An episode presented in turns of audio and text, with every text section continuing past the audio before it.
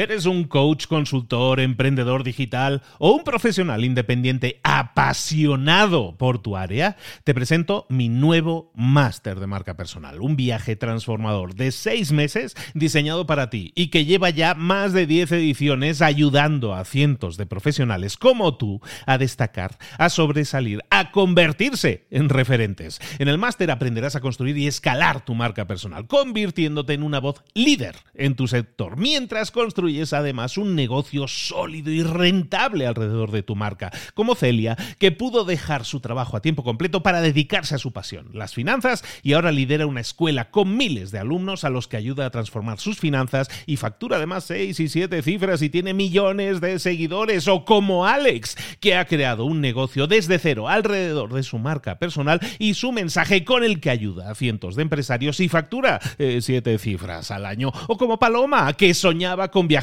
por el mundo y que ahora vive como nómada digital con cientos de miles de seguidores y más de 17.000 alumnos. Gracias al máster, su sueño pasó de ser una idea a una realidad rentable y reconocida. Este es el momento de que tú también dejes tu huella, de influir y de vivir por fin de tu pasión. Visita librosparaemprendedores.net barra marca y descubre muchas más historias de éxito de gente que confió en nuestro método. En junio comenzamos además la nueva generación y añadimos más novedades, más servicios y más soporte que nunca. Únete a la élite de profesionales que ya están cambiando sus vidas. ¿Estás listo? ¿Estás lista para desarrollar tu marca personal y ser nuestra próxima historia de éxito? Pues visita librosparaemprendedores.net barra marca y comencemos. Tú lo has visto. Hay empresas que tienen crecimientos estratosféricos. Hay diferentes nichos de mercado en el que hay ciertas empresas que están creciendo, pero lo bruto, una cosa, una cosa inmensa su crecimiento. Es lo que vamos a llamar el crecimiento relámpago. ¿Cómo se consigue? ¿Qué empresas lo consiguen? ¿Qué hacen para conseguir ese tipo de crecimientos tan bestias, tan acelerados? ¿Y cuándo hacerlo? ¿Y cómo hacerlo? ¿Y qué tipo de decisiones tomar? Todo eso lo vamos a ver hoy en el libro, en el resumen del libro Blitzscaling, que no está traducido al español y que lo vamos a traducir como crecimiento relámpago. Aquí y ahora, en libros para emprendedores. Sin más, ¡comenzamos!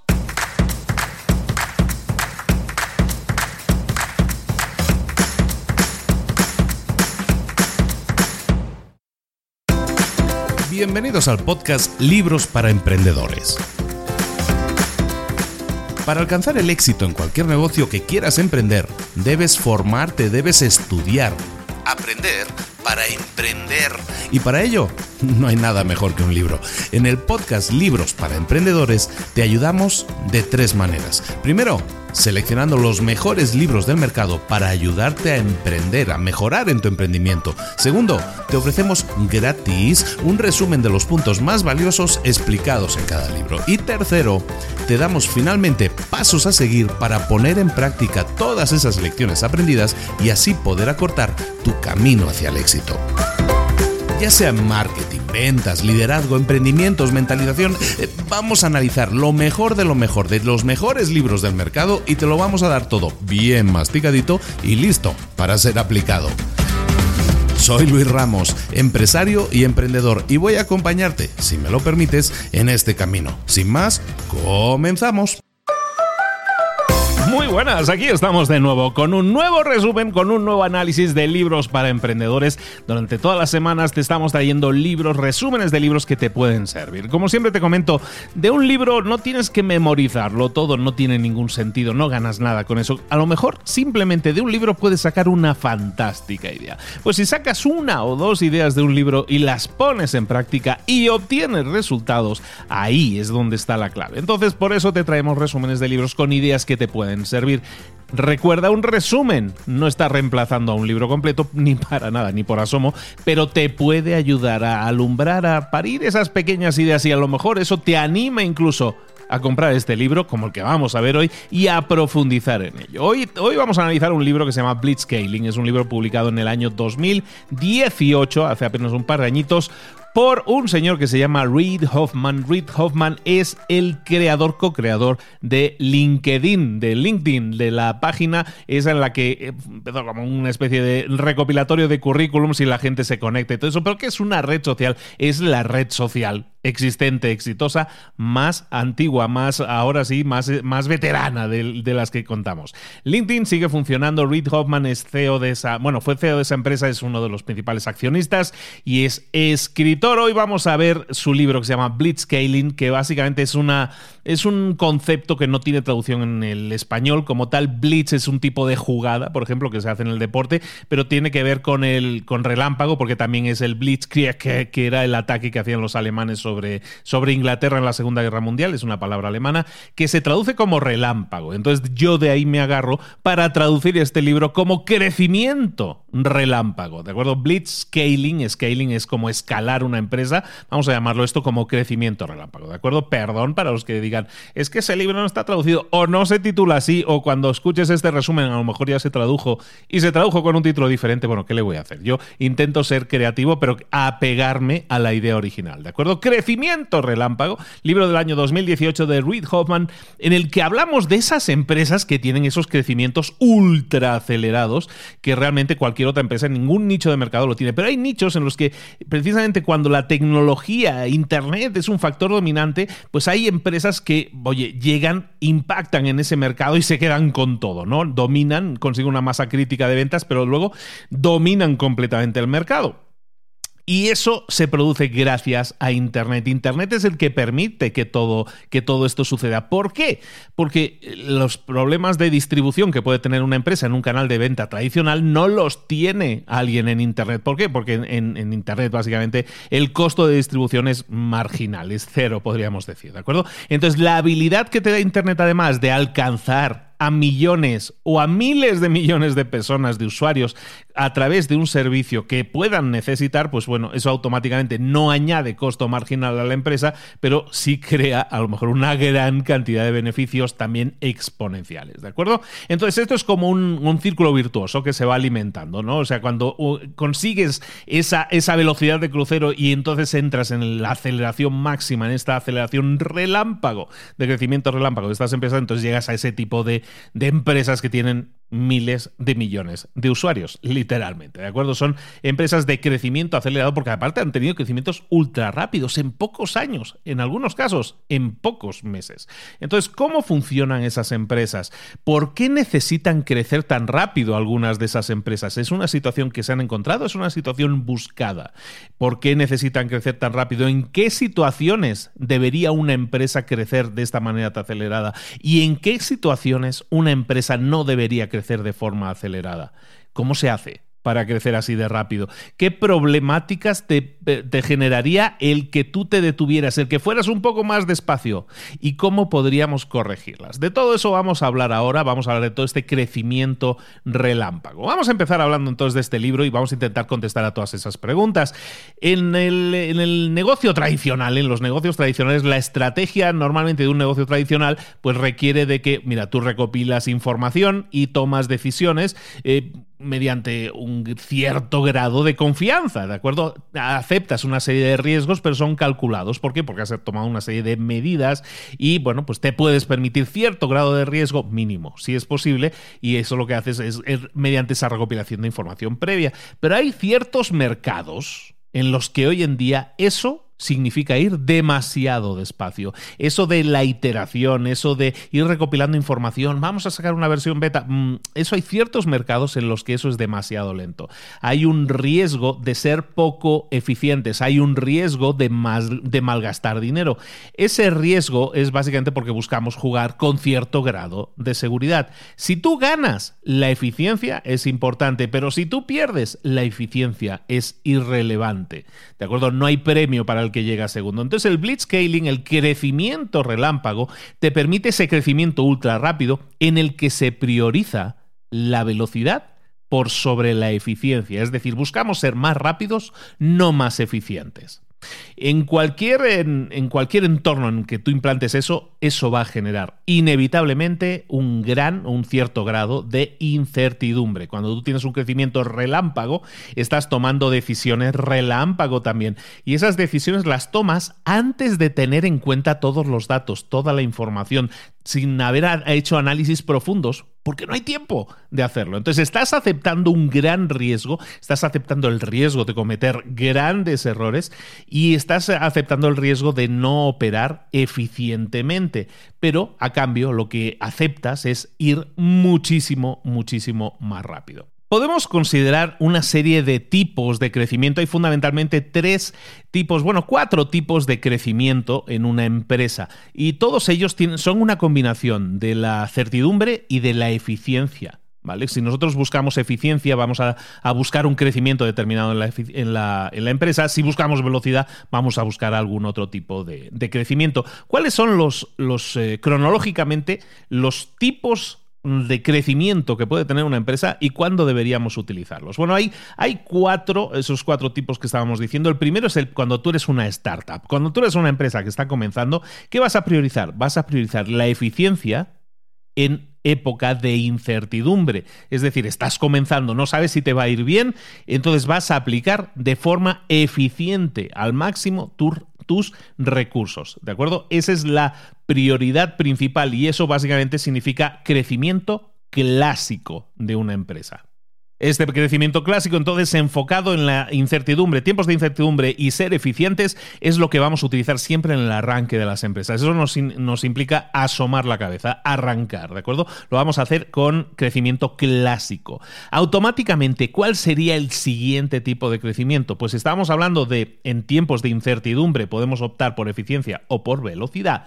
Si estamos diciendo ser eficientes en incertidumbre es crecimiento clásico, ser rápidos en tiempo de incertidumbre, que sería el siguiente paso, es el blitzscaling, es el, crecimiento relámpago. ¿Qué buscamos con el crecimiento relámpago? Sacrificaremos eficiencia, no seremos tan eficientes, seremos mucho más rápidos, pero evidentemente ese sacrificio busca un gran dividendo, busca una gran ganancia. Lo que buscamos es el dominio total del mercado y conseguir una gran masa crítica lo antes posible. ¿De acuerdo? Entonces, primer paso en startup, en modo startup, buscamos la eficiencia a partir de. en tiempos de incertidumbre. Luego, el, el crecimiento acelerado, el crecimiento ultra rápido, que es este crecimiento relámpago, el blitzscaling.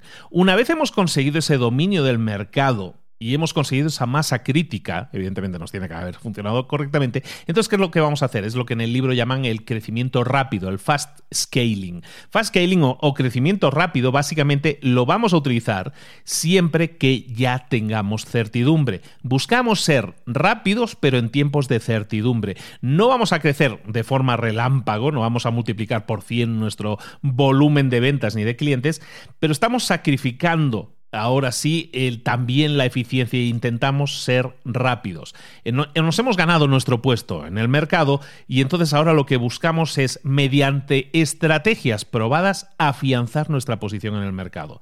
El mercado necesita un negocio que tenga una posición dominante, establecida y madura y eso lo conseguimos con crecimiento rápido pero no relámpago. Y el último punto es que ya en esta época de, certeza, seguimos en una época de certeza, hemos conseguido, hemos conseguido un gran porcentaje del mercado. ¿Qué es lo que vamos a hacer? Ahora sí, vamos a pulir todo lo que hemos hecho aceleradamente y que no estaba del todo bien, vamos ahora a buscar ser eficientes. El crecimiento, en este caso el crecimiento acelerado lo hemos dejado atrás, el crecimiento relámpago lo hemos dejado atrás y ahora buscaremos escalar el crecimiento, escalar nuestra empresa. ¿Cómo lo vamos a hacer? Mediante la eficiencia, pero solo en tiempos de certidumbre. Son dos variables, no, quiero perder a nadie, son dos variables las que estamos buscando aquí. Por un lado tenemos eficiencia contra velocidad, o, o, somos eficientes o somos rápidos, no podemos ser ambas cosas. Y por otro lado tenemos incertidumbre o certidumbre, incertidumbre o certeza. Entonces, siempre, si estamos iniciando una empresa, es incertidumbre, entonces buscamos ser eficientes. Asomamos la cabeza, inmediatamente nos vamos a crecimiento ultra rápido, crecimiento relámpago, ¿de acuerdo? Seguimos en incertidumbre, pero buscamos dominar el mercado mediante velocidad. Una vez lo hemos conseguido, bajaremos una marcha a la velocidad, iremos al crecimiento rápido, en el cual vamos a utilizar estrategias ya aprobadas de crecimiento, no vamos a tomar demasiados riesgos. Y por último, una vez estemos ya en esa zona de certeza, de certidumbre, lo que vamos a hacer es ahora sí Ahora hemos estado creciendo a lo loco, a lo bestia. A lo mejor tenemos un, demasiada gente contratada y no necesitamos tanta. Vamos a optimizar nuestros recursos para ser, ahora sí, tener un crecimiento, un escalado de la empresa mm, de forma óptima mediante la eficiencia. ¿De acuerdo? Entonces, pregunta inevitable, si estamos hablando de crecimiento relámpago, es, oye, y cuándo tenemos que aplicar, en qué momento sabemos que tenemos que aplicar el crecimiento relámpago en mi empresa, por ejemplo. Bueno, siempre que tú detectes que tienes un producto vamos, un producto estrella que lo va a romper todo, siempre que tengas claro que además de ese producto estrella tienes claramente definido el mercado, es un mercado claro, es un mercado eh, dimensionable, que tiene un tamaño muy determinado, y siempre que tengas, y esto es súper importante, un canal de distribución robusto. En ese caso, en que se cumplan esas tres condiciones, producto estrella, un mercado totalmente definido y un canal de distribución robusto, entonces es cuando puedes hacer crecimientos relámpago. Lo bueno de una estrategia de crecimiento relámpago es que cuando tú lo aplicas estás, estás a la defensiva, pero también estás al ataque. ¿Por qué? Porque al ataque, ¿cuándo estás al ataque? Porque cuando tú aplicas este tipo de estrategias, estás al ataque porque tomas el mercado por sorpresa. No estaban preparados para ti y entonces tienes una ventaja competitiva inmensa porque los otros jugadores del mercado no existen todavía, lo has tomado todo por sorpresa. Entonces eso es una, una estrategia que ataca, es una estrategia al ataque, pero también es una estrategia defensiva. Cuando tú eres el primero y tienes una, una, posición preeminente en el mercado, estás actuando al crecer de esa manera tan alocada, estás actuando también a la defensiva, porque lo que estás haciendo es mantener un ritmo que no haya competidor que puede, que puede mantener. Entonces, ningún competidor puede estar a tu ritmo, a tu altura. Intentan eh, imitar todo aquello que estás haciendo, pero no les da tiempo a desarrollar todo lo que tú estás haciendo. Tú siempre vas 10 pasos por delante, ¿de acuerdo? Entonces, las estrategias de crecimiento relámpago nos sirven mucho como posición defensiva y como posición de ataque. Recordemos que eh, esto es una posición inestable, estamos en un crecimiento en épocas de incertidumbre, estamos buscando el dominio total del mercado, por lo tanto esto va a ser un tema temporal, como hemos visto antes que hablábamos de que luego pasaremos a otro tipo de crecimientos. El crecimiento relámpago se basa en lo que se llaman bucles de retroalimentación positiva. Toma la palabra, bucle de retroalimentación positiva. Básicamente, eh, la compañía, la empresa, está creciendo constantemente, recibe retroalimentación constante que no analiza demasiado, sino que aplica instantáneamente como cambios, como mejoras inmediatas para el producto o servicio. Eso le permite a la empresa crecer, escalar de manera significativa y crear ventajas competitivas en cosas como, por ejemplo, en la mano de obra. Cuando tú estás haciendo un crecimiento estrella de este tipo, un crecimiento relámpago, ¿qué sucede? Que eh, para conseguir mano de obra la cosa se vuelve muy fácil. ¿Por qué? Porque todo empleado que, que, se precie quiere trabajar en esa empresa porque es una empresa líder del mercado y eso es excitante y es una empresa que está en crecimiento y está en cambio constante y eso es muy sexy, es muy atractivo para alguien que quiera trabajar en esa empresa. Entonces, para, para conseguir mano de obra es muy interesante porque el crecimiento te permite atraer, ahora sí, conocimiento de fuera que quieren trabajar contigo. También inversión también es mucho más fácil conseguir inversión porque, porque los inversores, la gente que invierte, los, de inversión de capital riesgo y toda esta gente, les gusta invertir en el que es el líder del mercado. Y, ese, eso crea un flujo, un flujo constante de dinero que está entrando a esa empresa, que lo que hace es cimentar la posición de líder de esa empresa en el mercado. Le ayuda a seguir creciendo tan aceleradamente. Y por otro lado, para los clientes, es muy atractivo para los clientes, no solo para la gente que quiere trabajar y la gente que quiere invertir, sino para que la gente que quiera consumir tu producto o servicio se encuentre que gracias al, efecto red, al efecto de un poco de esto está de moda, eh, hay que utilizar este producto porque es lo que se lleva ahora, pues eso hace que ese, ese efecto red haga que la mayor cantidad posible que te puedas imaginar de clientes aparezcan como nuevos clientes para tu empresa. Claro, esto todo esto suena magnífico, esto suena magnífico, toda empresa debería estar haciéndolo, pero claro, Ahora llegamos a la parte no tan positiva, que es la parte de los riesgos.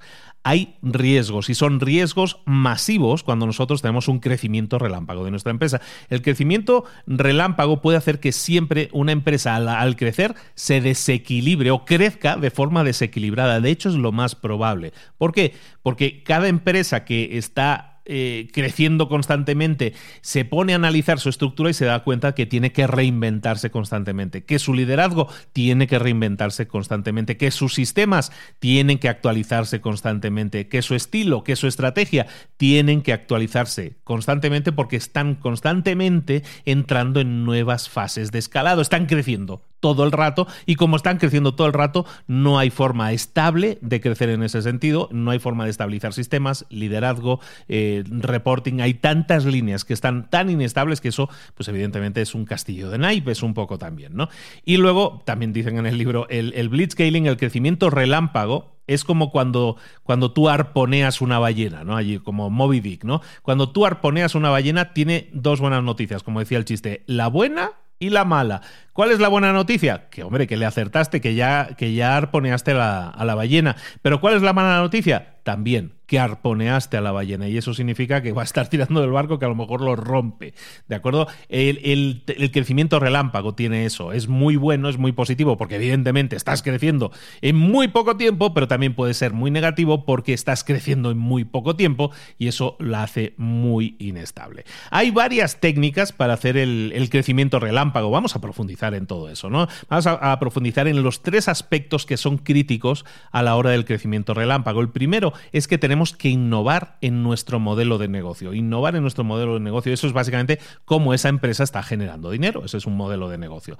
El segundo punto que vamos a ver es la innovación estratégica, innovación en las estrategias. Tenemos que buscar formas novedosas de crecer. ¿Vale? Por un lado es cómo la compañía, la empresa va a generar dinero y por otro cómo eh, vamos a crecer y de forma novedosa, ¿no? De forma que sea algo, algo nuevo, algo genuino. Y por último, la innovación también va a venir la parte de la gestión de la parte del management, de la parte de la dirección de la empresa. ¿Por qué?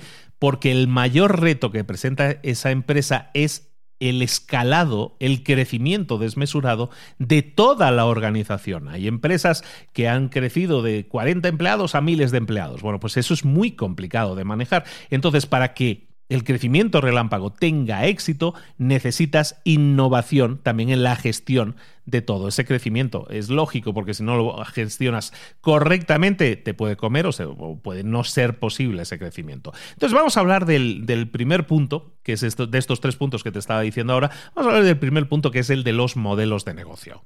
Los modelos de negocio, como decíamos, son la forma en la que se diseña que una empresa gane dinero. Y hay, una, hay un cierto número de modelos de negocio que pueden ser escalados y hay algunos otros que a lo mejor no. Vamos a ver qué modelos podemos eh, utilizar para escalar. Recordemos, eh, el lenguaje que se utiliza aquí, escalar es crecer la empresa. ¿eh? Cuando hablemos de escalado es de crecer la empresa, de multiplicar su, tamaño, sus resultados, su alcance, sus resultados al fin y al cabo. Bueno, hay, hay cuatro factores que afectan el crecimiento de las empresas. Vamos a verlo. El primero es el tamaño del mercado. Es lógico que un mercado que tenga un gran tamaño lo que tiene es un gran número de clientes potenciales y claramente si tú quieres llegar a esos clientes potenciales necesitas de canales de comunicación y de entrega que sean eficientes para llegar a tus clientes, ¿vale? Entonces, teniendo eso claro, teniendo claro que el mercado idealmente cuanto más grande mejor, porque eso nos va a permitir un crecimiento rápido, tiene, que eso quiere decir también que hay mercados que tienen esa pinta de que van a crecer muy bien, pero hay, ojo, hay mercados que no tienen pinta de que vayan a crecer o no hay pinta de que ahí haya un gran negocio, pero eso puede ser un mensaje erróneo. Hay tamaños de mercado que cuando una, una empresa es innovadora, aunque ese tamaño de mercado pudiera parecer pequeño al principio, eh, a lo mejor estábamos subestimándolo y puede ser un mercado mucho más grande. Vamos a verlo con ejemplos para no liarnos. la analogía que podemos utilizar aquí es la del amigo Henry Ford. Henry Ford cuando crea lo de los, lo de los crea un coche. Bueno, eso de los coches lo crea en una época en la que todo el mundo iba a caballo. Entonces, el tamaño de la industria de coches en 1910, pues básicamente era cero. El tamaño de ese mercado era cero porque nadie tenía coches. Pero esa empresa fue disruptiva en ese momento, rompió con las reglas del mercado. En en un mercado en el, que aquel entonces el mercado se medía por la cantidad de caballos que había eh, en uso, no, no por la cantidad de coches. Entonces ese es un mercado de esos mensajes erróneos, ¿no? Dices, aquí no hay mercado para los coches, ¿no? Sí lo hay, pero es un mercado disruptivo en el que tienes que romper con las reglas actuales del mercado. Eh, el tema, por ejemplo, de Airbnb, Airbnb es otro gran ejemplo de un mercado que estaba dominado por los hoteles y que llega Airbnb y hace que ese mercado que tenía un determinado tamaño, en este caso lo podemos medir en número de habitaciones, cuántas habitaciones de hotel había en la Tierra, en el planeta, bueno, pues llega Airbnb y lo que hizo fue crear un nuevo modelo de negocio en el cual no solo está casi dejando obsoleta la industria del hotel, sino que es que además ahora hay más habitaciones de Airbnb disponibles en el mundo que habitaciones de hotel. Hay más habitaciones de Airbnb que habitaciones de hotel. Es decir, el mercado tenía un determinado tamaño y siendo innovador y disruptivo puedes crear un mercado todavía más grande, ¿no? Por ejemplo, como el de Amazon. Amazon es una empresa que empieza vendiendo libros y ahora, sin embargo, ha expandido su mercado, su alcance, su, su gama de productos también y ahora vende de todo. Bueno, tanto es así que el mercado de libros para Amazon representa solo un 7% del total de los ingresos de la empresa. Entonces, ojito a eso porque un mercado, eh, el tamaño del mercado sí importa, ¿no? Como aquel decía, pero evidentemente hay mercados que en principio, a menos que tú seas disruptivo, son mercados que son que te pueden generar una imagen errónea. Ese es el primer punto de factores de crecimiento que tenemos que tener en cuenta a la hora de crear nuestra empresa o de ver si te hacemos un crecimiento relámpago. El segundo es la distribución, lo estábamos comentando también antes, la distribución. Eh, todas las empresas, eh, normalmente cuando, cuando crean su negocio, cuando tú tienes tu idea de negocio, ay, quiero crear esta empresa, bueno, empiezas a pensar en tu empresa y, ¿en qué piensas? Pues no piensas en la distribución, piensas sobre todo en el producto, te enfocas en el producto, las características del producto, todo lo bueno que tiene tu producto y eso está muy bien, pero uno de los grandes factores de crecimiento y sobre todo de crecimiento acelerado como el que estamos hablando es contar con canales de distribución adecuados. Hay dos categorías dentro de los canales de distribución. Uno son las redes que ya existen y, otros son las redes en las que nosotros estemos utilizando eh, una red no existente para crear nuestro crecimiento. ¿A qué me refiero con redes existentes o no? Una red existente, pues puede ser, eh, yo qué sé, Google, por ejemplo, ¿no? Yo creo mi página web y ahí creo una serie de productos o servicios y mediante estrategias de SEO o de, o de marketing, o sea, de inversión en dinero, en publicidad, pues eh, yo atraigo a clientes, ¿no? Estoy utilizando una red que ya existe existía para montar en ella mi publicidad, ¿no? Puede ser una red como Facebook, una red, una red como Google. Hay empresas que también lo que hacen es eh, utilizar plataformas existentes como Facebook o como las, eh, las tiendas de aplicaciones de, iPhone y, compañía para posicionarse ahí y hacer crecer sus, eh, sus distribuciones, sus canales de distribución, que es de lo que estamos hablando ahora. Y luego hay empresas que a lo mejor son muy pequeñas pero quieren tener un crecimiento muy acelerado, entonces lo que pueden hacer es, ahora sí, apalancarse en redes existentes dándoles una funcionalidad adicional. Por ejemplo, en eBay, eBay ya existía, eBay es un sitio de subastas por Internet, bueno, subastas y venta directa pues, de productos por Internet, pues ¿qué hace PayPal, que era una empresa mucho más pequeña? Lo que hace PayPal es llegar a un acuerdo con eBay y decir, oye, vamos a proporcionarle a las personas que quieran pagar directamente en línea que lo puedan hacer con PayPal, por ejemplo. Entonces utilizas una red ya existente, en este caso eBay, un gran, un gran elefante muy grande, y nosotros nos ponemos allí, que somos mucho más pequeños, proponemos una pequeña funcionalidad dentro de esa red, ¿de acuerdo?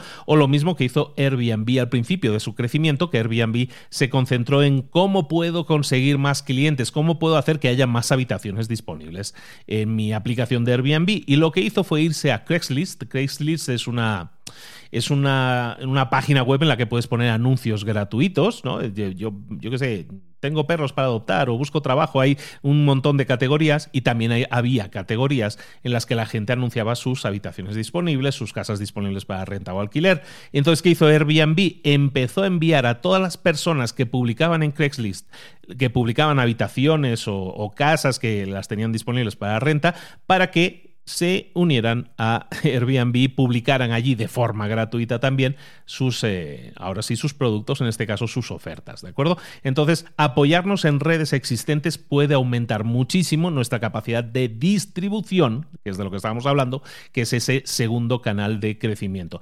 Otra forma de crecimiento dentro de la distribución es buscar la viralidad. La viralidad, evidentemente, requiere de que haya gente que esté utilizando nuestro producto y lo recomiende. Eso es algo viral, ¿no? En el caso de un producto o servicio. Entonces, importante, tenemos que crear un producto que cree retención. Si nosotros tenemos un producto que retiene a los clientes, es decir, alguien lo utiliza y se queda utilizándolo mucho tiempo, eso favorece, eso favorece la viralidad porque es más probable que esa gente que está quedándose a jugar en tu aplicación, a utilizar tu aplicación porque le da una funcionalidad determinada, la recomiende con más, eh, con más garantías de que eso te permita crecer. Por ejemplo, eh, LinkedIn. LinkedIn lo que ofrecía era al principio, es uno de los autores del libro, es, el, CEO de LinkedIn, uno de los dueños de LinkedIn. ¿Qué hicieron ellos? Pues bueno, cuando crean LinkedIn, lo que se les ocurrió fue lo siguiente, ¿cómo podemos hacer que esto se viralice, que llegue a la mayor cantidad de gente posible? Pues podemos hacer, eh, y montaron una, una especie de robot que cuando tú te dabas de alta en LinkedIn te ofrecía, oye, ¿quieres que vayamos a tu lista de contactos e invitemos a entrar en LinkedIn a todos los contactos que tengas y no estén en LinkedIn todavía.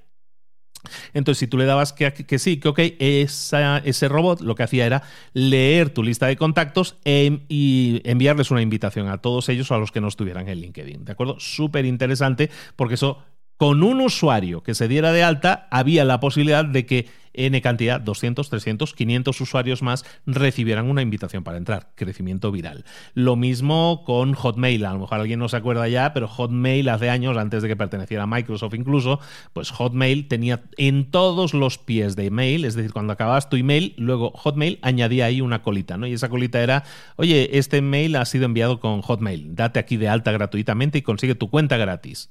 Y eso es súper interesante porque, pues, alguien que recibía tu correo y no era, no pertenecía a Hotmail, pues recibía ahí una llamada a la acción para darse de alta. Interesante, ¿no? Lo mismo, pues yo que sé, con Dropbox, por ejemplo. Dropbox es una, una empresa en la que tú, eh, que es una aplicación que tú te instalas en el ordenador y te permite compartir tus archivos entre tu ordenador y tu teléfono, entre otros ordenadores que tengan. En definitiva, donde tú te des de alta con tu cuenta de Dropbox y lo, y lo instales, ahí puedes tener disponibles todos tus documentos, lo cual está muy bien. Es, tener, es como una copia de seguridad que tienes en la nube. Bueno, pues Dropbox empezó a. Eh, Dropbox te regala gratuitamente un cierto, un cierto espacio, un cierto tamaño. No sé cuánto te regale ahora, ¿no? Pero pues, te regala un giga o dos gigas o algo así de espacio, ¿no? O tres gigas.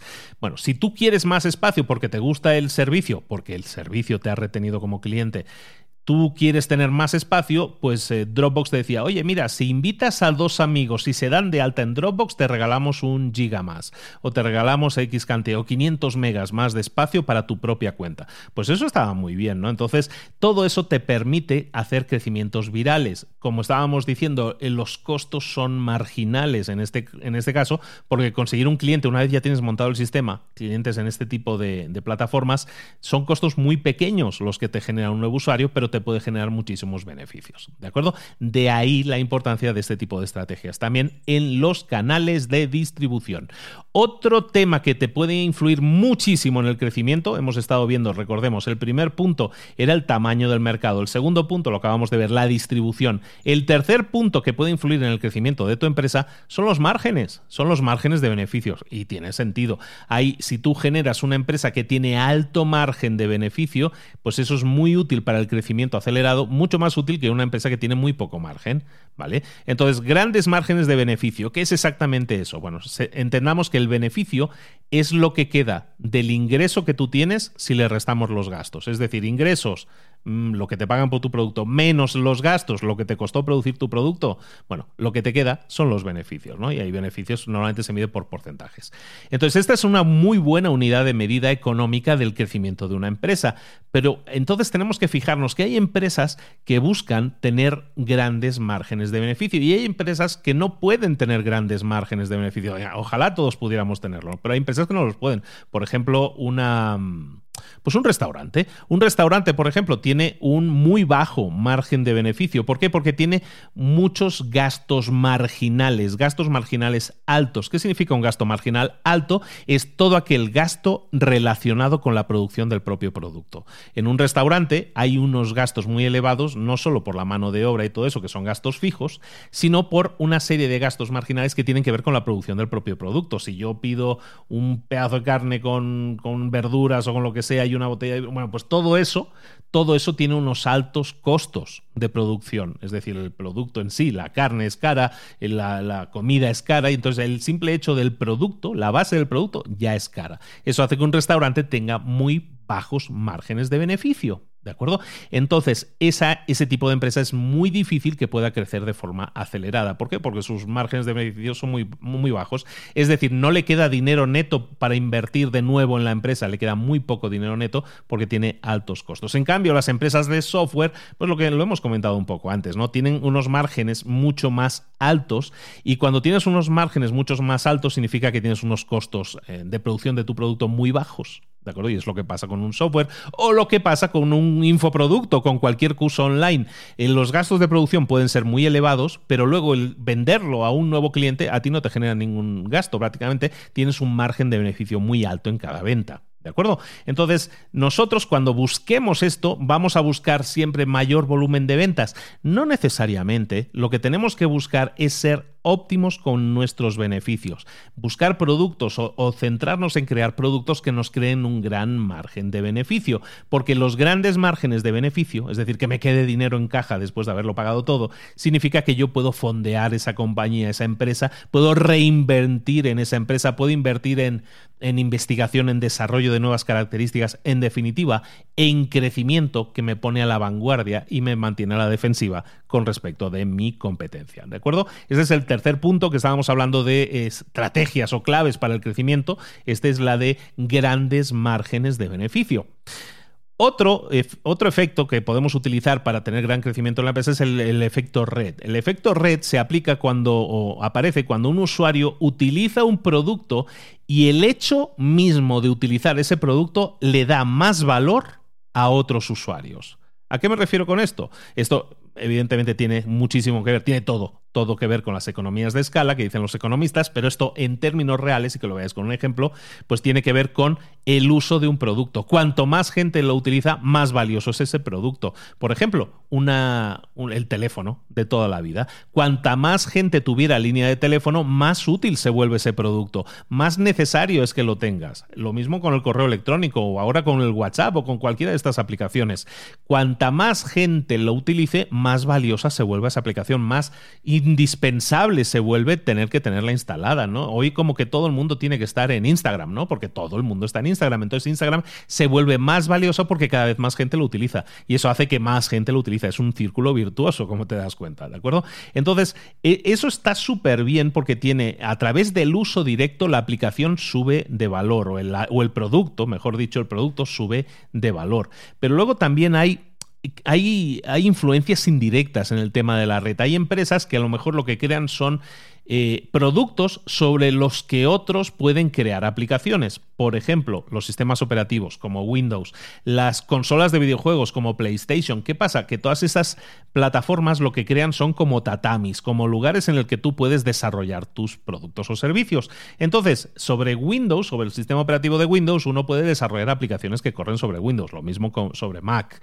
Pero, por ejemplo, con PlayStation, una consola de videojuegos o, o con Xbox, con la que sea, con una consola de videojuegos, si tú creas un producto que sea una consola de videojuegos sobre la cual corren otros productos, eso es muy interesante porque entonces puedes llegar a acuerdos con empresas que producen videojuegos e incluso llegar a temas, que lo, lo estamos viendo en el día a día, en los que hay exclusivas. ¿Sabes que el Call of Duty va a salir primero en tal plataforma o el no sé qué va a salir en tal otra plataforma o el nuevo FIFA sale primero en Xbox o lo que sea? Bueno, lo que estamos llegando es eso, creamos una plataforma sobre la que se produce un, un efecto red, en este caso indirecto porque no es, mi no es el uso de mi producto en sí el que genera la, mayor, la mayor atracción, no es la consola en sí, sino es los productos que corren sobre esa consola. ¿De acuerdo? Entonces hay muchos efectos de red que nosotros podemos aplicar, ¿no? El tema de, que haya cada vez más, eh, tema, más usuarios ofreciendo eh, productos en Airbnb o productos en eBay o productos en Mercado Libre,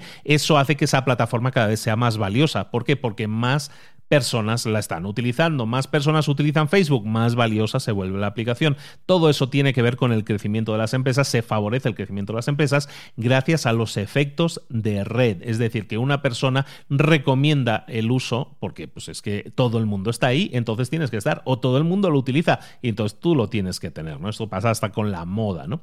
Entonces, esas son eh, las, las claves que nosotros podemos detectar que pueden servir para el crecimiento de una empresa. Hay dos limitaciones en el crecimiento de la empresa que tenemos que tener en cuenta también. Hay dos variables ahí que cuando tú diseñes el crecimiento acelerado, el crecimiento exponencial de una empresa, te pueden afectar. El primero es muy obvio es que el producto sea adecuado para ese mercado, lo que se llama el Product Market Fit, ¿de acuerdo? Que el producto sea adecuado para ese mercado. ¿Qué significa esto? Cuando tú tienes un producto y ese producto satisface a tu mercado, eso es que el producto es adecuado, ¿no? Que el, producto satisface. Si tú no puedes crear un producto o servicio que el mercado necesite, entonces nunca vas a tener éxito. Tienes que crear siempre algo que interese a la mayor cantidad de gente posible y no importa cuánto dinero tengas que invertir, es importantísimo que hagas ese tipo de estudio para asegurarte de que el mercado quiere, necesita producto.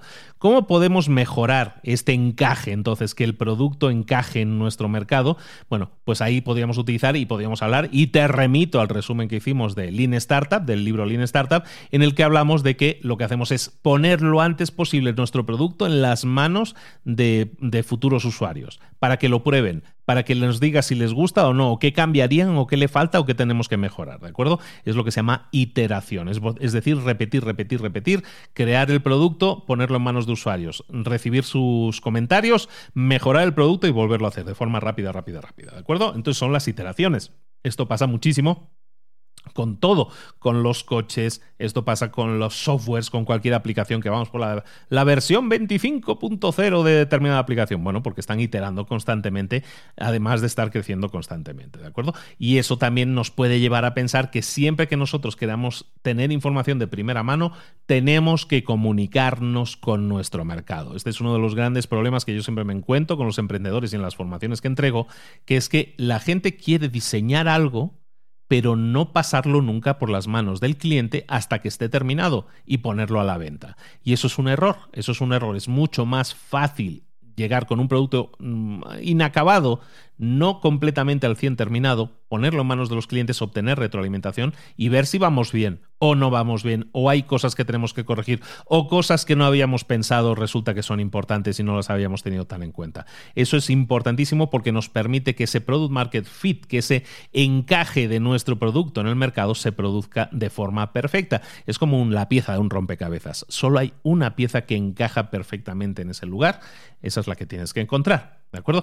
Otro problema que puede limitar tu crecimiento es la, la, poca probabilidad de que puedas escalar las operaciones. ¿Qué son las operaciones? Las operaciones son todo lo que tiene que ver con la gestión, la generación del producto si tú no puedes operar, si tú no puedes crear tu producto, eso, bueno, eso es bendito problema para las empresas. ¿Por qué? Porque quiere decir que están creciendo más rápido, eh, que sus ventas están creciendo más rápido que la propia empresa, ¿no? Entonces ese es bendito problema para muchas empresas, pero ojo, no tan bendito, porque si finalmente no lo solucionas, puede significar la gran catástrofe para la empresa, que es morir de éxito, ¿de acuerdo? Entonces cuidado con eso. Luego también puede haber limitaciones del crecimiento a escala. Cuando tú utilizas el crecimiento a escala, en este caso estás creciendo mucho en la producción, pero el factor humano no crece de la misma forma porque es muy difícil de manejar, no podemos crecer nuestro equipo de la manera adecuada o tener el equipo formado de la manera adecuada de forma rápida, entonces tenemos un problema.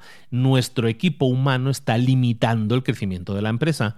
¿Por qué, ¿Por qué sucede esto? Si nosotros analizáramos una empresa y el equipo de personas que trabajan en una empresa, podríamos analizar, por ejemplo, la comunicación. Si nosotros tuviéramos una empresa en la que solo hay cinco personas, ¿qué pasaría? Que esas cinco personas, si, se, eh, si creáramos líneas entre cada una de ellas, eso son líneas de comunicación, básicamente con un equipo de cinco personas, eh, solo puede haber 10 conexiones posibles. Pero si tú tuvieras un equipo de 100 personas, en vez de cinco personas tuvieras 100, no tendrías 10 conexiones posibles, tendrías 4.950 conexiones posibles. ¿A qué me refiero con esto? Que es una unidad de medida muy buena para saber que cuando tú tienes un equipo, las líneas de comunicación se multiplican exponencialmente, aunque tu crecimiento no sea exponencial. Si yo tengo 5 personas, hay 10 líneas de comunicación posibles. Si yo tengo 100, que significaría que mi equipo ha crecido un 20, un 20x, eh, sin embargo, mis eh, líneas de comunicación posibles dentro de la empresa habrían crecido un 495x.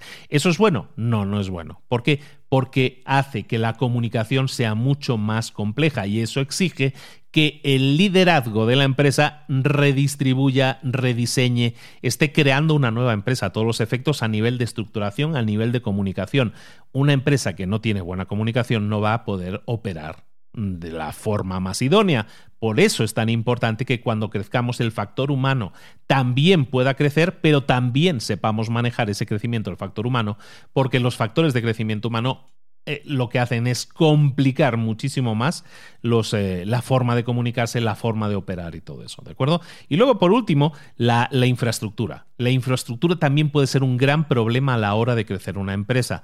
Tienes que, que evitar que cuando una empresa crezca se degrade el servicio. Eh, te lo digo personalmente, por ejemplo, yo lo estoy hablando mucho estos días, yo tengo un máster de marca personal en que tengo un aforo muy limitado de alumnos porque les estoy dando una una, atención muy personalizada.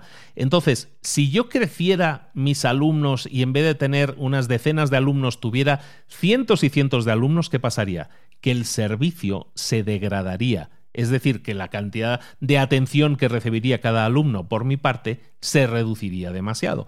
Entonces, eso significaría que yo estoy limitado ahora mismo en la escala de mi producto, en el escalar mi producto, hasta que encuentre una forma una forma de escalarlo que no degrade el servicio. Y esto pasa en la mayoría de empresas. Los servicios se suelen degradar. En el tema del online, muchísimo. Ay, es que tenemos muchos usuarios, qué bien.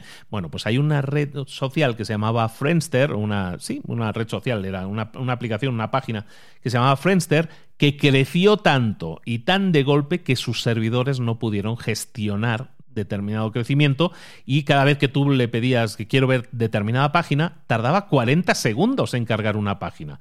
¿De acuerdo? El crecimiento puede provocar degradación en el servicio y eso puede hacer que pierdas usuarios. El mismo caso de Tesla, por ejemplo. Tesla, la empresa que adoramos y Elon Musk y todo eso, Tesla tiene unos problemas grandes de degradación de su servicio. ¿Por qué?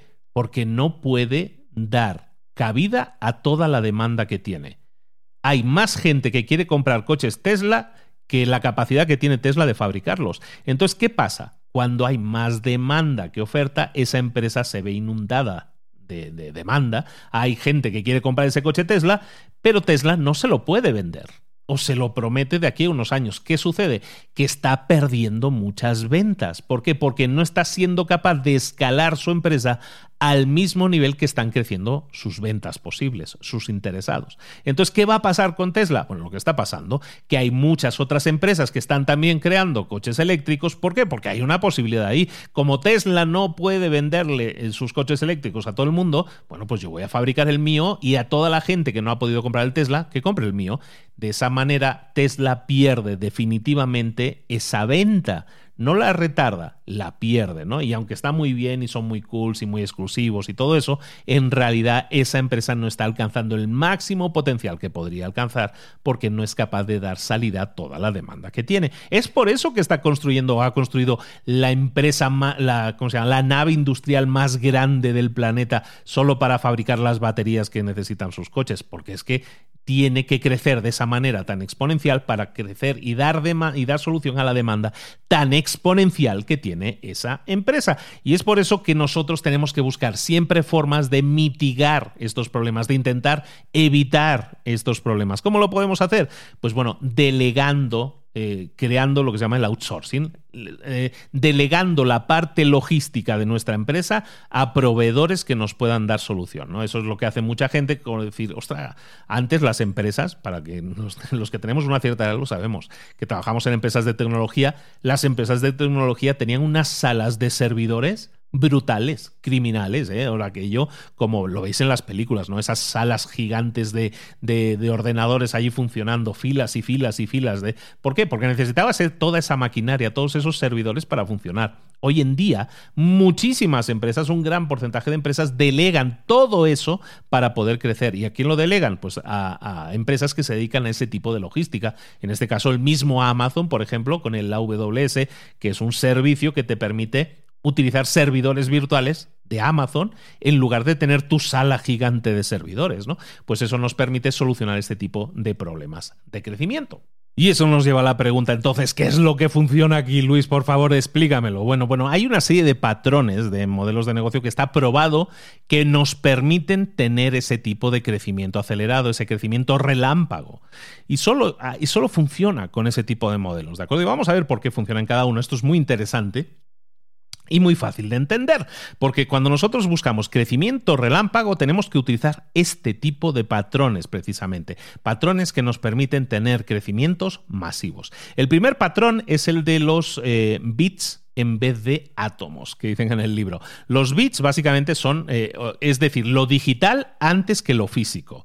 ¿Qué significa esto? Bueno, pues que lo que hablábamos un poco antes de los costos marginales, ¿no? Una empresa de software tiene unos costos marginales muy bajos y eso nos permite tener un margen de beneficio más alto. Además, nos permite aumentar más fácilmente la, la viralidad, nos permite acelerar lo que es la, la iteración de productos. Es muy fácil sacar nuevas versiones de un producto digital, mucho más fácil que corregir un producto físico, ¿no? Que tiene muchas más fases, ¿no?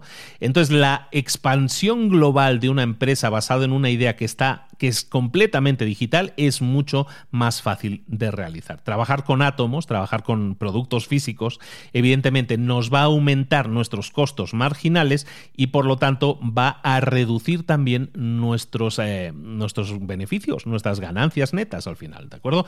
Ejemplos, pues por ejemplo Netflix. Netflix que tenía una empresa originalmente que llevaba eh, cintas de videocassette a las casas para que la gente pudiera ver películas, y que le fue muy bien, lo que hizo fue el cambio al digital y evidentemente al hacer el cambio digital ese le permitió escalar a un nivel en este, en este caso de escala planetaria. El Netflix está en 190 países. Entonces, eso no lo podría haber hecho si fuera una empresa física que va distribuyendo cintas de vídeo, pero sí lo puede hacer siendo una empresa digital y eso le permite además tener un catálogo de películas siempre disponible. No tienes que ver si la película está disponible o no. ¿A alguien le suena esto? A muchos ya ni les sonará, ¿no? Blockbuster y todo eso. Bueno, pues eh, eso significa tener un catálogo muy grande de, de productos siempre disponibles. ¿Por qué? Porque son digitales, porque no son físicos, ¿vale? Entonces, otro, otro patrón de modelo de negocios, este era el de los bits en vez de átomos, el segundo es el de las plataformas. Si tú eres capaz de crear una plataforma sobre la cual van a correr toda una serie de otros productos, ahí tienes un gran potencial de crecimiento exponencial, de crecimiento relámpago. ¿Por qué? Porque estás creando una, tecnología que permite a otros construir sus productos encima de la tuya, encima de tu propia eh, tecnología, y eso te permite capturar algo, una parte del valor que toda persona esté creando ahí.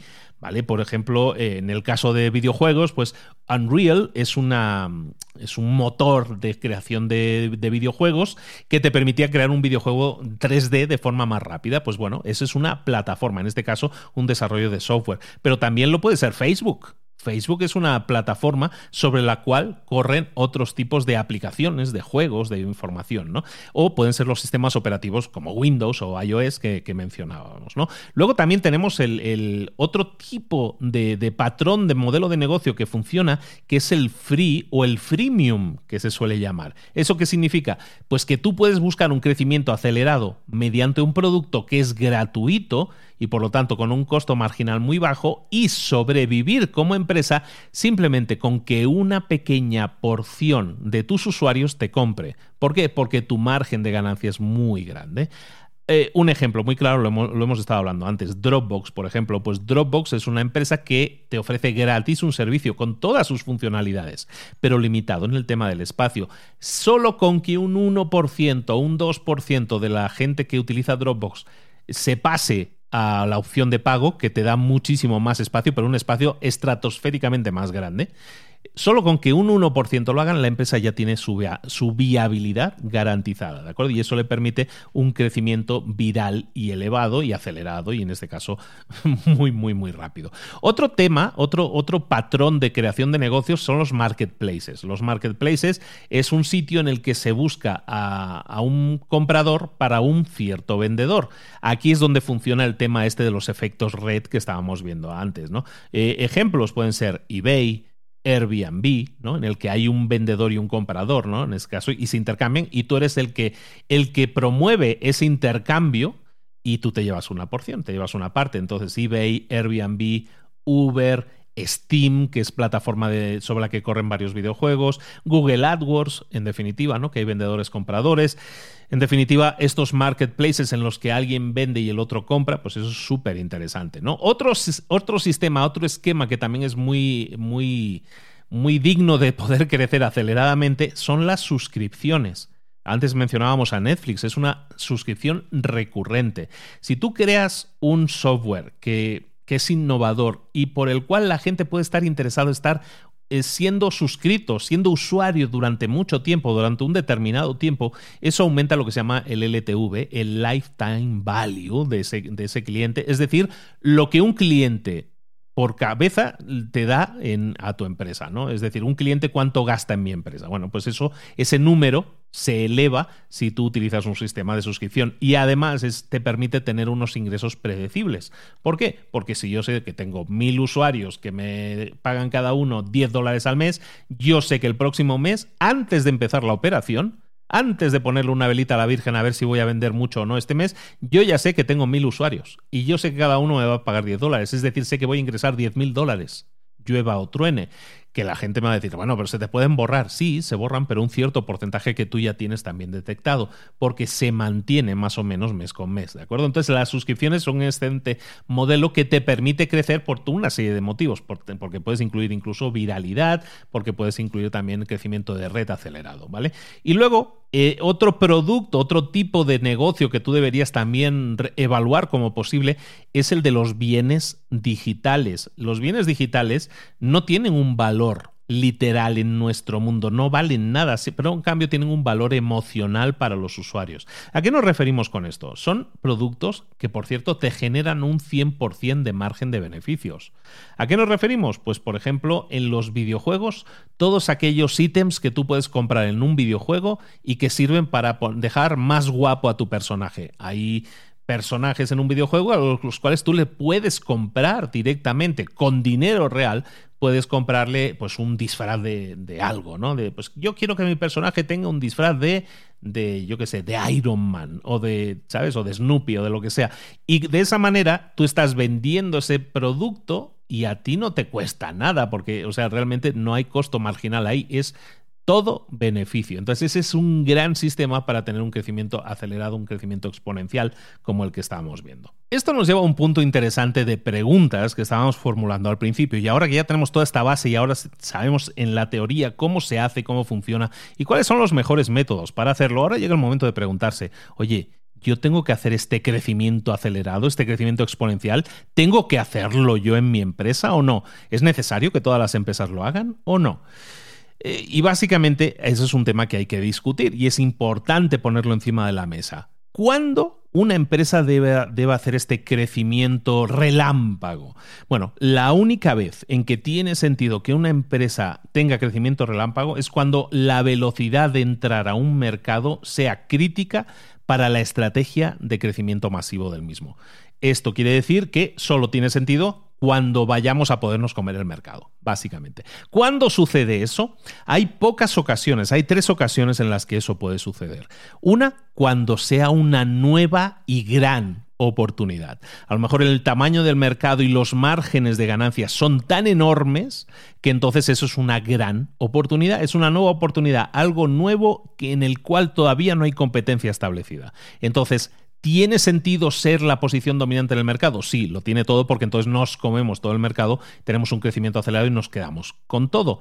Esto normalmente está muchas veces ligado a innovaciones tecnológicas en mercados ya existentes. Cuando tú llegas a un mercado y haces una disrupción mediante alguna nueva tecnología innovadora, eso crea nuevas oportunidades en ese mercado que pues, las personas que estén atentas pueden aprovechar. Entonces, cuando haya una gran oportunidad, entonces tiene sentido el crecimiento relámpago. Otra oportunidad en la que el crecimiento relámpago tiene sentido es cuando eres la primera persona o la primera empresa que está escalando. Cuando eres el primero en escalar, entonces tiene sentido acelerar mucho más el paso, digamos, hacer el crecimiento relámpago. ¿Por qué?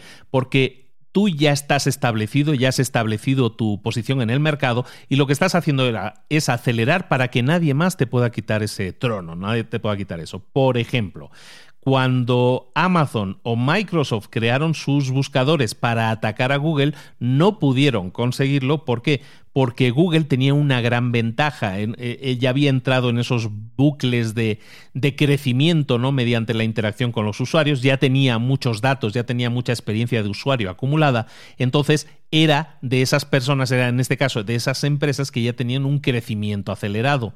Entonces, cuando tú ya estás en crecimiento acelerado, eres la primera persona o la primera empresa que ya ha hecho crecimiento sobre una idea, es muy difícil que otros te puedan alcanzar si tú sigues creciendo y sigues en esos bucles de retroalimentación positiva, ¿de acuerdo? Entonces, es importante que tengamos en cuenta que el crecimiento acelerado funciona cuando hay una gran oportunidad, cuando eres una empresa que ya está en proceso de escalado, que ya está creciendo, o también dependiendo de la competencia. ¿Se da a alguien cuenta de que en ese mercado hay una gran oportunidad? O solo tú. Si nadie se ha dado de cuenta, si nadie se ha dado cuenta de que en ese mercado hay una gran oportunidad, es decir, no hay competencia, entonces sí tiene mucho sentido un crecimiento relámpago, porque ese crecimiento te permite moverte aceleradamente y reduce significativamente el riesgo de que aparezca nueva competencia.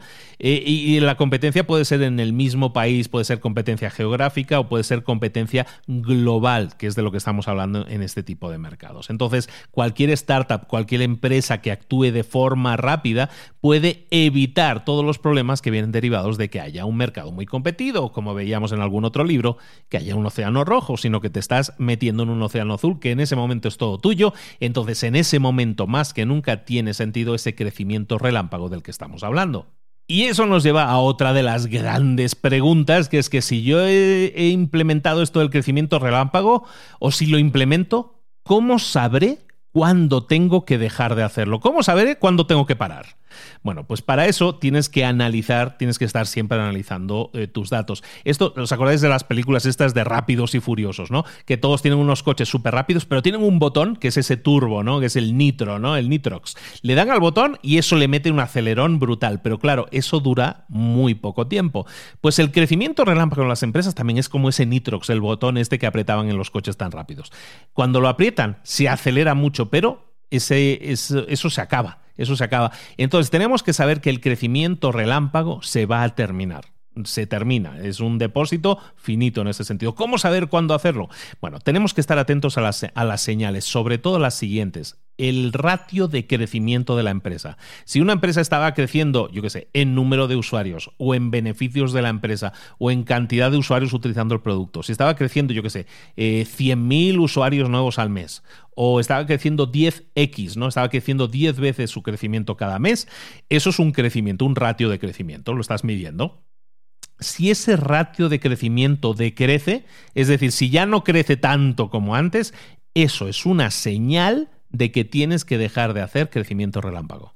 Eso es una señal, porque quiere decir que ya está declinando, entonces tienes que pasar a otros tipos de crecimiento, crecimiento normal o crecimiento acelerado, crecimiento rápido, pero no crecimiento relámpago, ¿de acuerdo? También lo puedes detectar si, por ejemplo, la productividad de tus empleados se reduce. Entonces, eso también es una señal de que tienes que dejar del crecimiento relámpago. O incluso otra señal puede ser cuando los gastos fijos que tú tienes por el, ¿cómo se llama? Por el management, por los gestores, por los directores. Es decir, cuando las capas de dirección de la empresa, las capas de organización, cuestan demasiado, es decir, los gastos se elevan demasiado, eso es una señal inequívoca de que tienes que dejar el crecimiento acelerado, este crecimiento relámpago que estamos, eh, del que estamos hablando. Otra pregunta muy importante. Oye, yo tengo una empresa, ¿tengo que hacer este crecimiento relámpago o si no, no me voy a comer un rosco? No, no tienes por qué hacerlo. Tiene que ver entonces con la misión de tu empresa. Hay restaurantes que nunca van a crecer que nunca van a tener un crecimiento relámpago.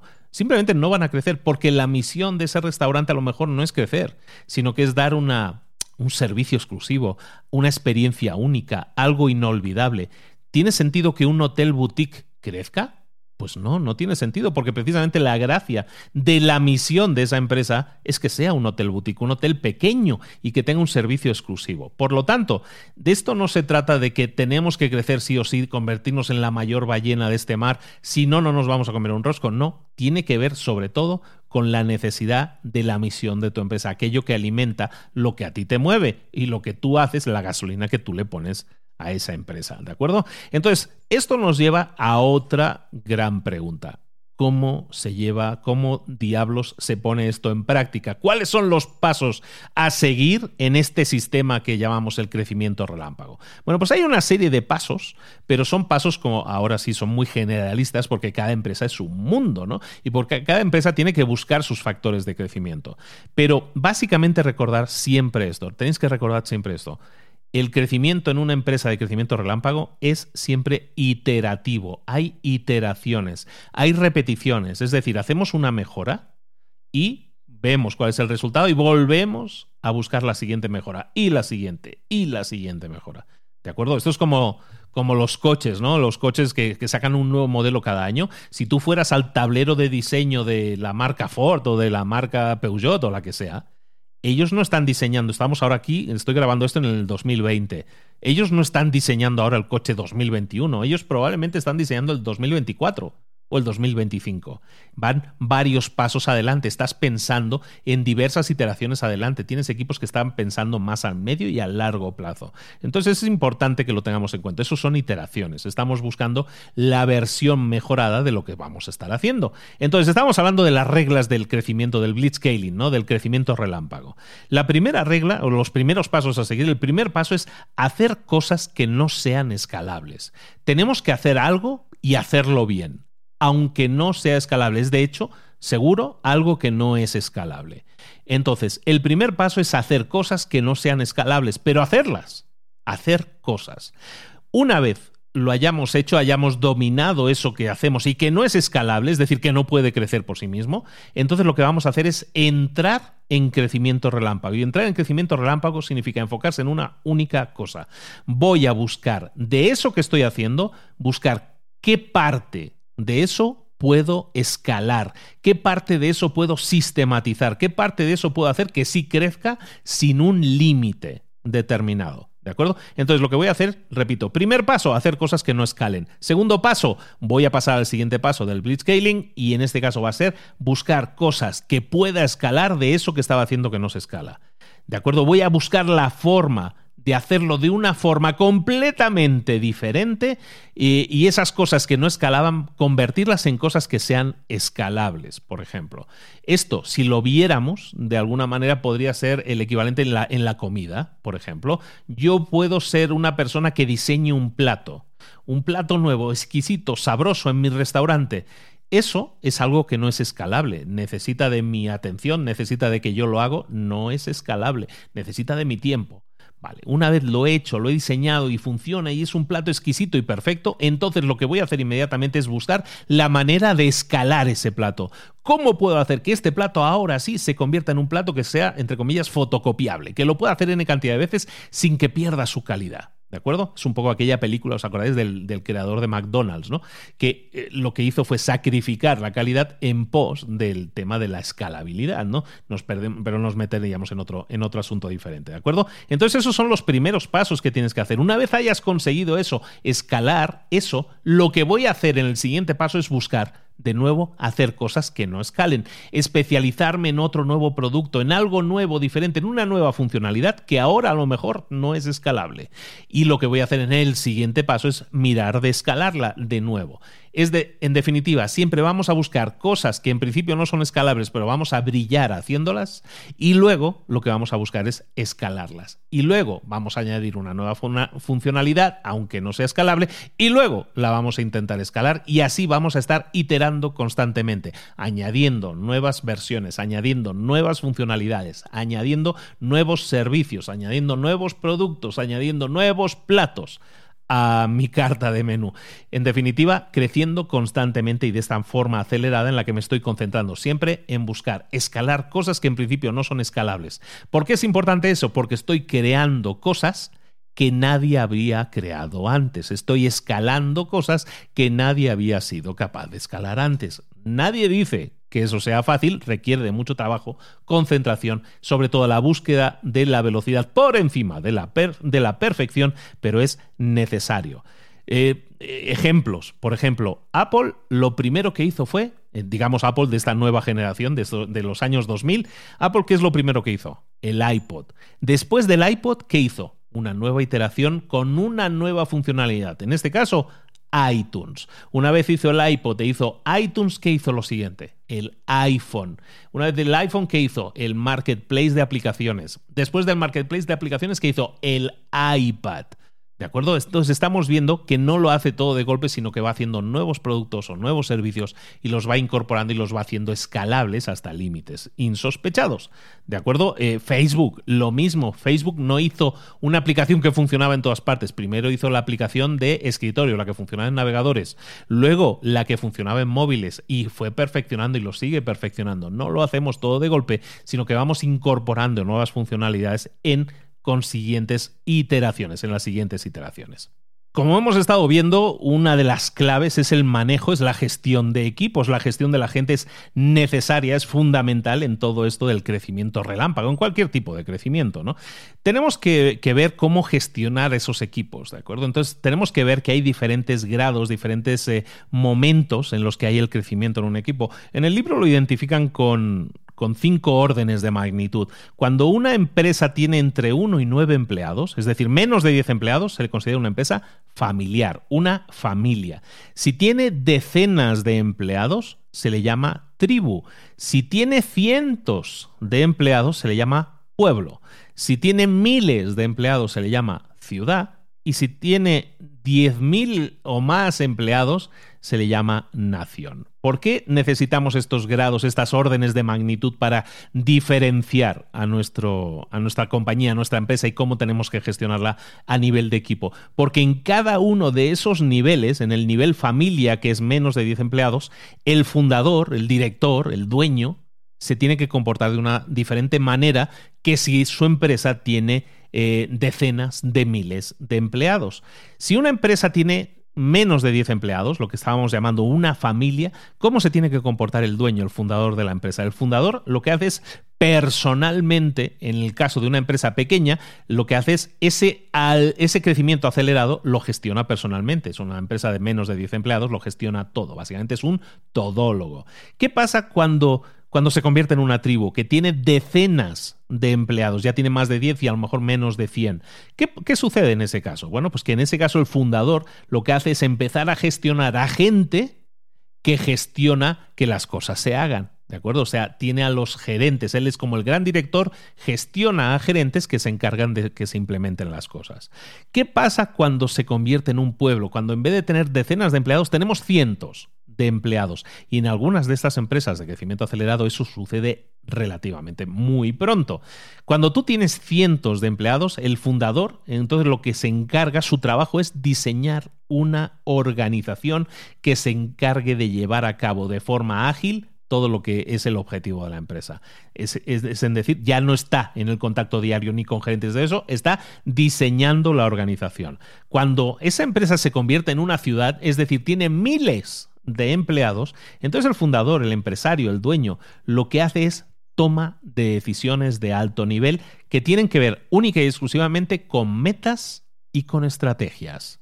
Y el fundador, cuando está dirigiendo una empresa, o el director de la empresa que está dirigiendo una empresa considerada de tamaño nación, es decir, tiene decenas de miles de empleados, entonces el fundador lo que hace es empezar a pensar cómo puede hacer esa aceleración, ese crecimiento relámpago en nuevas unidades de negocio. ¿Por qué? Porque una vez haces el crecimiento relámpago en esa unidad de negocio, y lo dejas de hacer, entonces ¿qué vas a estar haciendo? Como decíamos, en las iteraciones vas a crear, en este caso, nuevas unidades de negocio, no nuevos productos y servicios, nuevas unidades de negocio. Y vas a buscar que esa nueva unidad de negocio también tenga un crecimiento acelerado. Ejemplos los hemos visto también en Apple, en Google, que tienen sus nuevas unidades de negocio, también están teniendo crecimientos también acelerados, que las posicionan como líderes mundiales en cualquier cosa que estén arrancando. Eso es porque están aplicando crecimiento relámpago a cada una de sus unidades de negocio. Vamos a ir terminando el resumen con un par de puntos. Hay varios puntos más en el libro que, son interesantes, como cómo hacer el blitzscaling, el, el crecimiento relámpago en grandes empresas, en grandes organizaciones ya existentes. Yo creo que no es el caso de la mayoría de las personas que nos escuchan. Entonces nos vamos a centrar en aquello que nos pueda tocar un poco más, como son las reglas, que son muy poco intuitivas, como dice en el libro, nueve reglas eh, poco intuitivas que tienen que ver con el crecimiento relámpago. Y son básicamente acciones o formas de reaccionar o formas de comportarse que forman parte del crecimiento relámpago de una empresa y que tenemos que, tenerlas claras porque es así como van a funcionar. Esas son las reglas del juego. La primera regla es que tenemos que abrazar el caos, tenemos que aceptar el caos y abrazarlo, de que quererlo. Y es un tema de mentalidad, ¿no? tenemos que sentirnos cómodos con que las acciones que estemos tomando las estemos tomando en ambientes de incertidumbre. Nunca vamos a tener toda la información que deseemos para tomar una decisión formada. No vamos a poder tomar decisiones de forma rápida y tener todos los factores para tomar la mejor decisión, el mejor juicio. ¿Es un poco caótico? Sí, pero tenemos que aceptarlo porque eso es parte de las reglas del juego. Una segunda regla, regla número dos, tenemos que contratar a la gente que necesitemos ahora no después. Es muy tentador aquello de voy a contratar a alguien porque dentro de tres meses seguro que vamos a ser súper grandes, entonces ya lo tengo contratado ahora y lo voy formando. Bueno, cuando llegues a ese nivel ya la contratarás, pero en el, tema del blitzscaling, del crecimiento relámpago, no podemos pensar de a futuro. Tenemos que pensar y reaccionar siempre, las decisiones que tenemos que tomar siempre tienen que estar en el presente. La regla número tres que nos dice el libro es que tenemos que ser malos gestores, tenemos que ser malos jefes, malos managers. ¿Y a qué se debe Bueno, pues normalmente un buen manager, un buen jefe, es aquel que, que crea un entorno en el que la gente puede esperar una, una, cierta, tiene cierta certeza de que las cosas van a funcionar de una, de una determinada manera. En una empresa que está en crecimiento relámpago no se puede hacer. Tienes que estar constantemente pensando en reestructurar la empresa. De hecho, estas empresas normalmente se reestructuran tres veces al año, como mínimo. Entonces, cuando tú tienes eso, el, el equipo de gestión, los gestores, los gerentes, los directores, no tienen clara a lo mejor cómo definir la progresión, la carrera que va a tener una persona en un determinado puesto de trabajo, porque todo es cambiante y lo que te digo ahora dentro de tres meses puede no servir. Entonces, eso puede generar caos en el equipo, sin duda, pero eso también crea flexibilidad y eso hace que la compañía, que la empresa permanezca despierta, alerta, atenta. Esa flexibilidad es clave para el crecimiento de la empresa. La regla número cuatro es que debemos lanzar productos al mercado antes de que nosotros sintamos que están preparados, que están listos. Esta es una de las grandes frases de Reid Hoffman que ya ha dicho en libros anteriores y que menciona prácticamente en todas sus, eh, en todas sus presentaciones. Y es que debemos lanzar el producto antes de que estemos seguros de que el producto nos convence. ¿Vale? Siempre lancemos antes de que pensemos de que el producto está listo, porque si no, lo que estamos haciendo es perdiendo, desperdiciando mucho tiempo construyendo cosas o mejorando cosas que no sabemos si le importan a la gente o no. Primero lancémoslo al mercado, y a lo mejor no es perfecta, tiene errores, los vamos a corregir de forma rápida, vamos a poner parches, como aquel que dice, pero vamos a seguir adelante, porque de esa manera podemos ser mucho más rápidos en llegar al mercado. Regla número 5. Vamos a intentar siempre dejar sin resolver los problemas pequeños. ¿Por qué? Porque nosotros siempre vamos a estar tratando con problemas que tienen que ver con cosas sistémicas, con el crecimiento de la empresa. Y entonces todos, todos riesgos o todos los problemas que se presenten que sean pequeños, lo que vamos a hacer es intentar mm, poner parches, resolverlo como podamos y seguir adelante.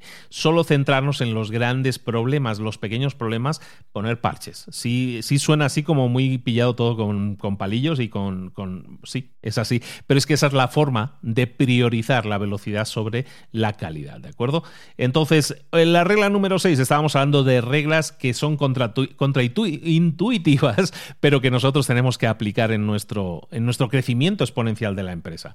Lo hemos comentado antes, hacer cosas que no escalen, hacer cosas que no sean escalables. Y eso va en contra de muchas de las cosas que estamos diciendo, pero esto no es crecimiento acelerado, pues sí, pero hay que hacer cosas y entretenerte en cosas que no son escalables, pero que te pueden generar el conocimiento o las claves necesarias para que puedas crecer de forma acelerada. ¿no?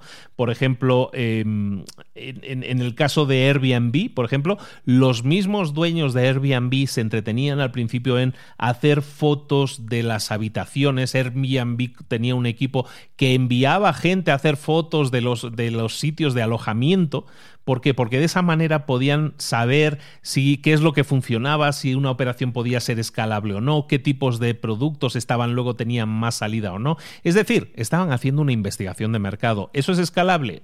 No, no señor, no es nada escalable. Ir yo a hacer yo mismo las fotos de todas las fotos de, de todos los productos de Airbnb no es escalable. Pero al hacerlo de esa manera conseguían detectar líneas de negocio, líneas de interés, productos, maneras de manejar los productos que sí podían convertirse en puntos escalables, como estábamos diciendo antes, es una de las claves de la iteración en el crecimiento relámpago. La regla número 7 es que ignoremos las quejas de los clientes. Y esto va en contra de todo lo que dicen en cualquier escuela de negocios, tenemos que tener al cliente contento y todo eso, y estoy totalmente de acuerdo, pero si queremos hacer un crecimiento relámpago, no podemos tener el mejor servicio al cliente. De hecho, eh, las empresas que tienen el mejor eh, crecimiento eh, no suelen tener un gran servicio al cliente. ¿Por qué? Porque es imposible, porque están constantemente mutando, cambiando, entonces no pueden tener establecidas las reglas, las preguntas frecuentes, lo que siempre me hacen los sistemas para solucionar problemas específicos, porque siempre están cambiando constantemente. Y entonces hay que entenderlo esto de forma que no es que no hagamos caso a los clientes, pero hacemos un caso relativo porque no podemos resolver a fondo ningún problema porque siempre estamos mutando y siempre estamos cambiando y probablemente si detectamos que hay un problema a través de un cliente podamos resolverlo para la siguiente iteración. La regla número 8 es que eh, si podemos conseguir fondos, si podemos conseguir inversión externa, que nunca pidamos aquello que necesitamos, sino que pidamos mucho más de lo que necesitamos. Que siempre contemos que tenemos la mitad del dinero que tenemos o que tenemos la, el doble de necesidades de las que tenemos. ¿Por qué? Porque la gente cuando pide inversión externa normalmente se centra en el mejor escenario posible. Si todo esto va bien, yo con un millón de dólares hago. Vale, bueno, pues entonces no pidas un millón, pide cinco o 3 millones, ¿no? Porque entonces estamos seguros de que en el peor de los escenarios a lo mejor también puedes sobrevivir. ¿De acuerdo? Entonces es más fácil pedir por adelantado esa cantidad que no que cuando ya estás metido en problemas que pidas esa cantidad porque entonces no te la van a dar porque dicen, uy, yo ahora no voy a meter el dinero en una empresa con problemas. ¿De acuerdo? Entonces la regla número 9 también es importantísima y tiene que ver, esta me encanta, es la de que eh, evoluciones la cultura de la empresa. La cultura de la empresa se queda siempre en la empresa aunque haya alta rotación de personal. Hay una, hay una historia que es el, barco de Teseo. El barco de Teseo tiene ahí una, una, una, paradoja que es interesante, que era un barco de madera en el que iban... Eh, en el que iban reemplazando todas las tablas de madera, las iban reemplazando con el tiempo, ¿no? Pues tenía, es un barco, está hecho, ya lo sabéis, ¿no? De muchas piezas de madera, y el barco de Teseo lo iban reemplazando, le iban sustituyendo tablas, maderas, porque quedaban viejas, porque estaban mal gastadas, por X o cual razón. Entonces las iban sustituyendo, hasta que llegó un momento en que, en que todas las piezas del barco de Teseo se habían cambiado por completo. Es decir, todas las piezas que había ahora en el barco de Teseo ya no era ninguna de ellas la pieza original. Y la paradoja del barco de Teseo es la pregunta de ¿sigue siendo el mismo barco? el barco de Teseo si hemos cambiado en determinada cantidad de tiempo todas las piezas? ¿Sigue siendo el mismo barco o es otro barco diferente? ¿no? Y esa es la paradoja de Teseo. De igual forma sucede en las empresas. Tu empresa, las tablas, las maderas que componen tu empresa, es decir, los empleados que componen tu empresa, pueden ir cambiando con el tiempo. Pero la empresa tiene que mantenerse. El barco de Teseo tiene que seguir siendo el barco de Teseo. Y eso se consigue mediante la cultura de la empresa. El objetivo aquí es que los empleados se se consideren responsables también de recrear esa cultura que está correctamente y altamente definida en la empresa y que la incorporen y que la traspasen a los siguientes miembros de la empresa. Y con esto llegamos al último punto que quería presentarte y que tiene que ver con el último capítulo del libro, en el que se habla de, este crecimiento exponencial, pero que sea de forma responsable, ¿no? Y que tenemos que ser responsables y también aceptarlo y no tenerle miedo. Cuando hablamos de estos crecimientos relámpagos de empresas, de empresas que, que se consideran de crecimiento relámpago, pensemos que son empresas en las cuales este crecimiento es inevitable y las personas y las organizaciones y los países deben colaborar con ello, porque muchas empresas o personas, organizaciones o países las miran con miedo. Hay una gran idea alrededor de que todas estas prácticas son monopolísticas. Son monopolísticas, es decir, son monopolios. Bueno, eh, si, eh, si nosotros consideramos eso como monopolio, estamos viendo solo una parte de la historia. Esas empresas están mejorando nuestros hábitos de consumo. Eh, los monopolios los ha habido toda la vida. Todas las, todas las épocas de la humanidad han tenido monopolios, pero los monopolios Antiguamente eran monopolios que explotaban a las personas y explotaban a los mercados para así poder inflar los precios. Es un monopolio, por lo tanto, este tipo de empresas que existen ahora que buscan precisamente lo contrario. Sí buscan un, un, alcance global, pero buscan que los mercados tengan precios más accesibles. Hay una gran competencia y estas empresas siempre buscan tener los precios más eh, más competidos posible para así quedarse con la mayor cuota de mercado. Eso es totalmente diferente a una práctica monopolística eh, de monopolio como las habíamos visto pues hasta finales del siglo XX, por ejemplo. Luego entendamos que eso nos beneficia, como decíamos, a todos como clientes, como, como personas que disfrutan de los mejores productos de forma mucho más accesible. Hoy todo el mundo puede tener un teléfono celular, un teléfono móvil, hoy todo el mundo puede tener una televisión de 80.000 pulgadas con la más alta calidad de imagen y con 4K y 8K y todo lo que tú quieras.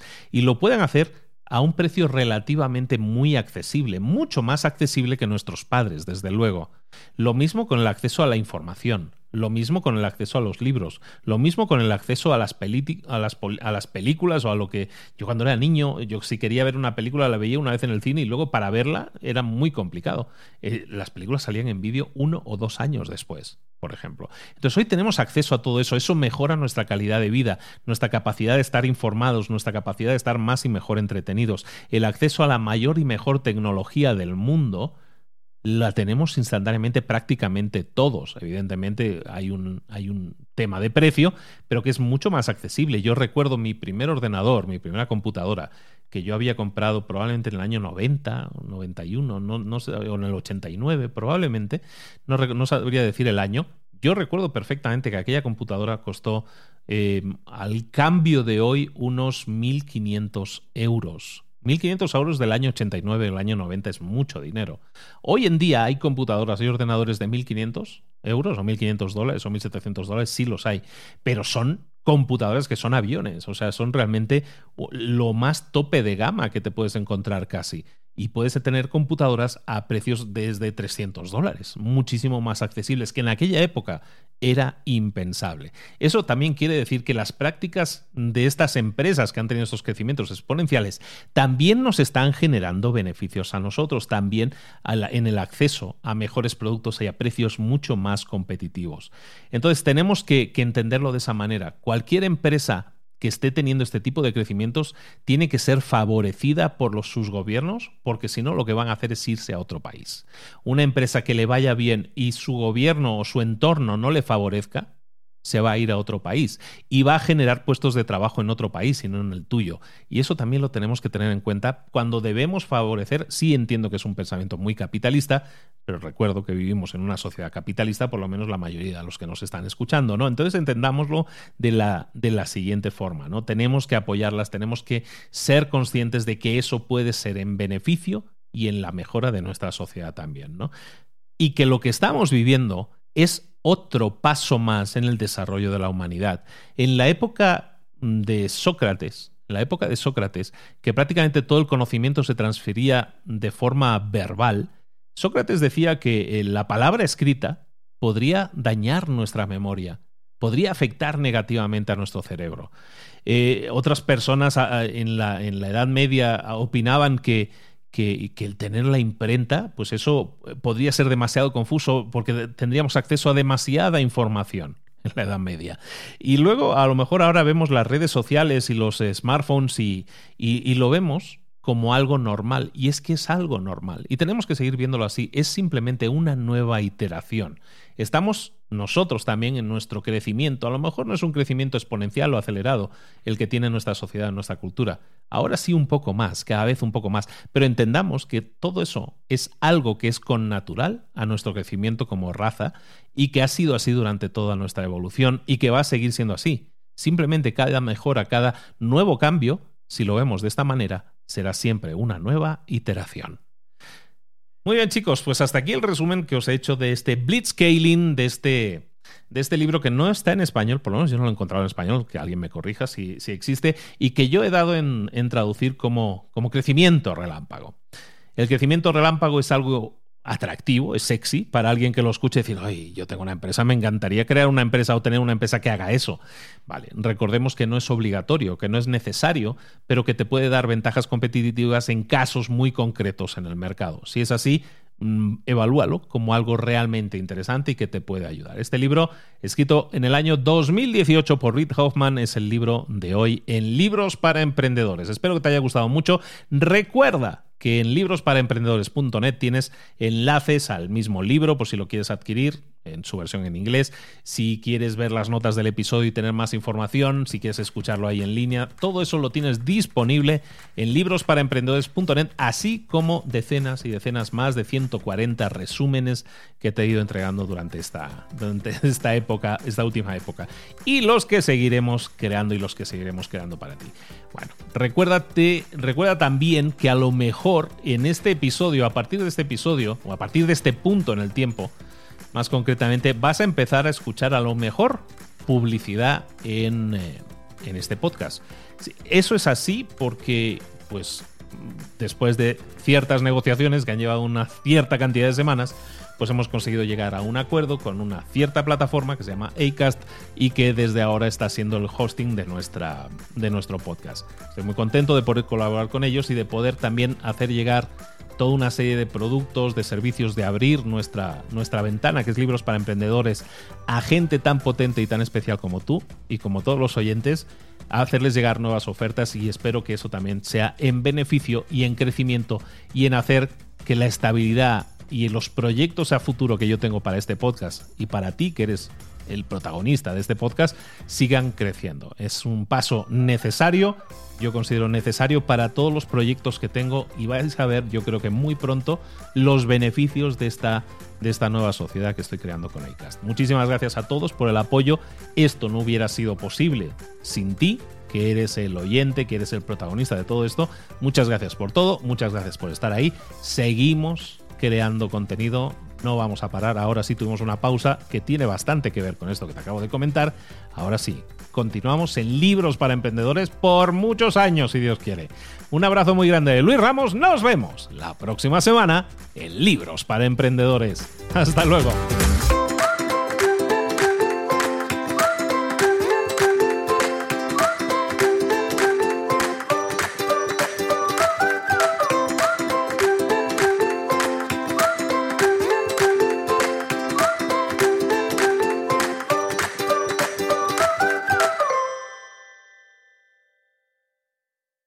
¿Eres un coach, consultor, emprendedor digital o un profesional independiente apasionado por tu área? Te presento mi nuevo máster de marca personal, un viaje transformador de seis meses diseñado para ti y que lleva ya más de 10 ediciones ayudando a cientos de profesionales como tú a destacar, a sobresalir, a convertirse en referentes. En el máster aprenderás a construir y escalar tu marca personal, convirtiéndote en una voz líder en tu sector, mientras construyes construyes además un negocio sólido y rentable alrededor de tu marca, como Celia, que pudo dejar su trabajo a tiempo completo para dedicarse a su pasión, las finanzas, y ahora lidera una escuela con miles de alumnos a los que ayuda a transformar sus finanzas y factura además 6 y 7 cifras y tiene millones de seguidores, o como Alex, que ha creado un negocio desde cero alrededor de su marca personal y su mensaje con el que ayuda a cientos de empresarios y factura 7 eh, cifras al año, o como Paloma, que soñaba con viajar por el mundo y que ahora vive como nómada digital